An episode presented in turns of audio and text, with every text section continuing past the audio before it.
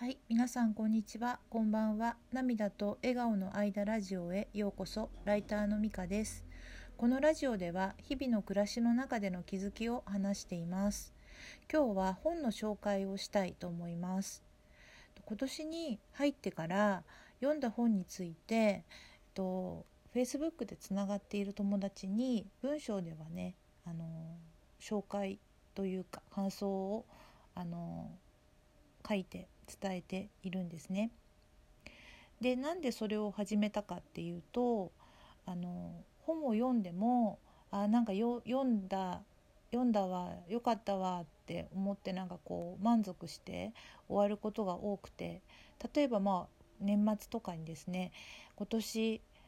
も読書はした記憶はあるけど何冊どんな本を読んだかしらってなんか忘れてしまってることがすごく多くてあのなんかもったいないなっていつも思っていました。でせめてね本のタイトルと一言感想でもねメモしておけばよかったなと思うことが結構あるので今年はまあちょっといつまで続くかはちょっと分かんないけれども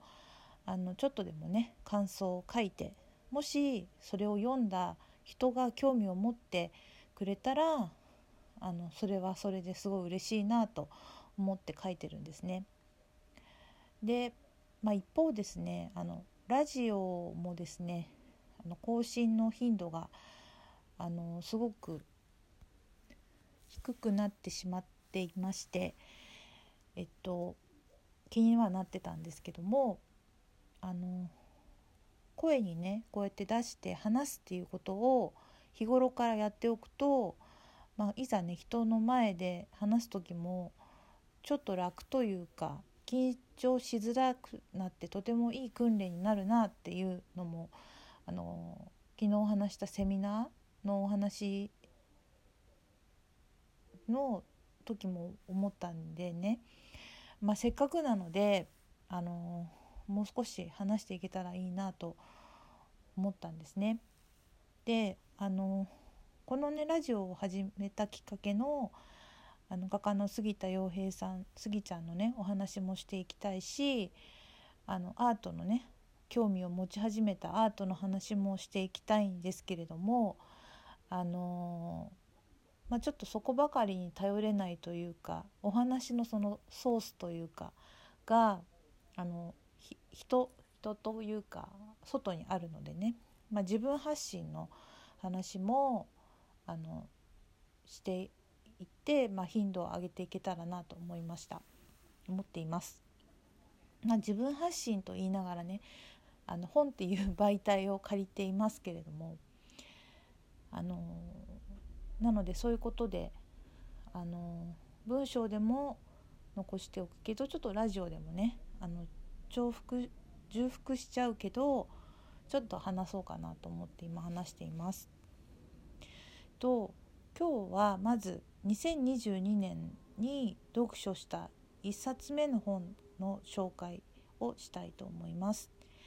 と雨でも晴れでも繊細さんという本で HSP 専門カウンセラーの武田由紀さんが書かれた本です。幻冬舎から出ています。えっとまずですね私が文章で書いたこの本の感想の、まあ、エッセイというか文章をねちょっと読ませてもらいます。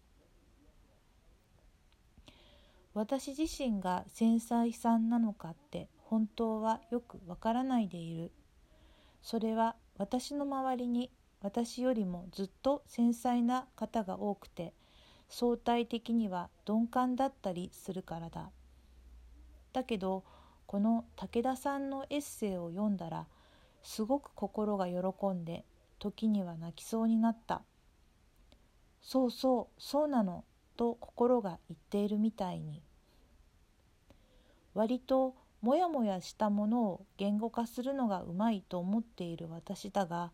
武田さんの言語化の前では脱帽するしかなかった。中でも表現についての記述記述がすごく心に残っている。本文より引用。表現とは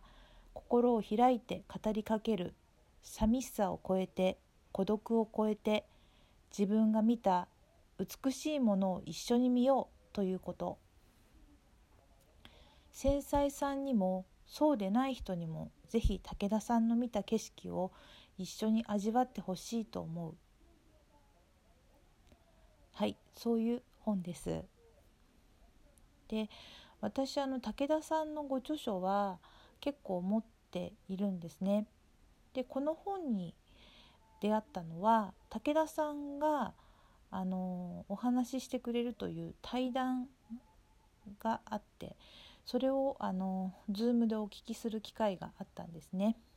でその時あの武田さんがこう表現されたその感覚についてのねあのその表現がねとても素敵だったんですよね。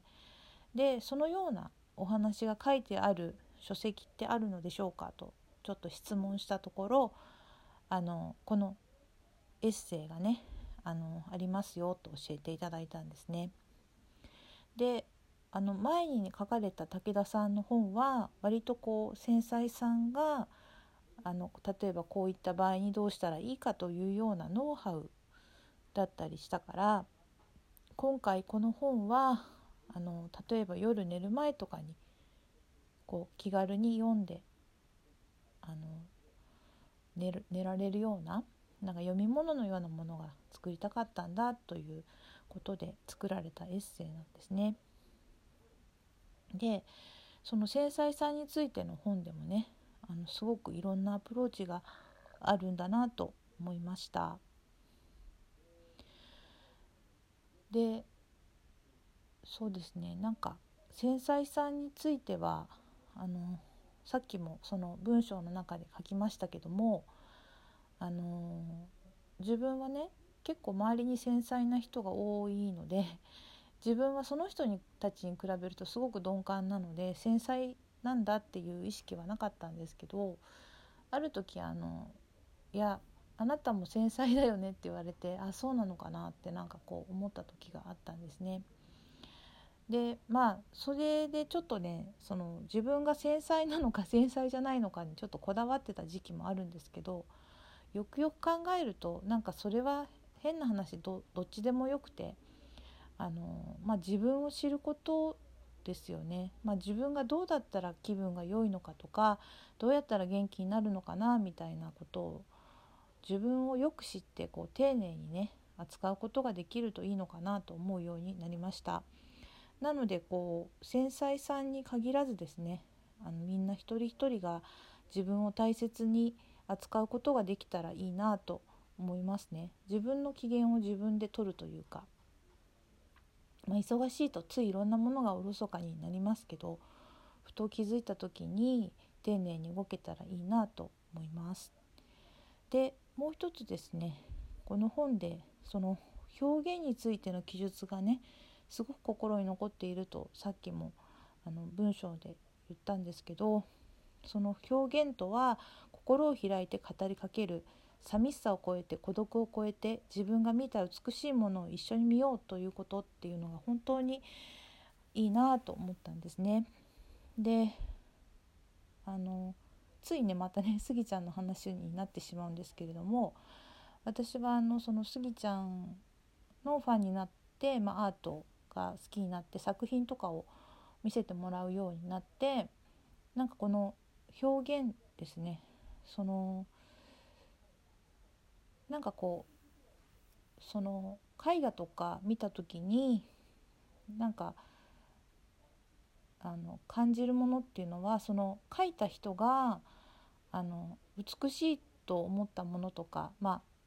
こう自分の中で想像したものを表現してそれをその見る人に一緒に感じるっていうか一緒に見ようって語りかけてくれてるのかなとなんか思ったらすごくこう腑に落ちたという腑に落ちたっていうかあそうだったらすごくいいなっていうなんか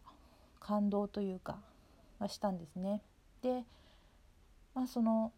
スギちゃんの絵に限らずそういったその自分が何を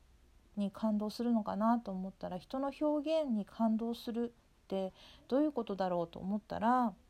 そういったその表現してく表現をした人がこう提示してくれたものがその人の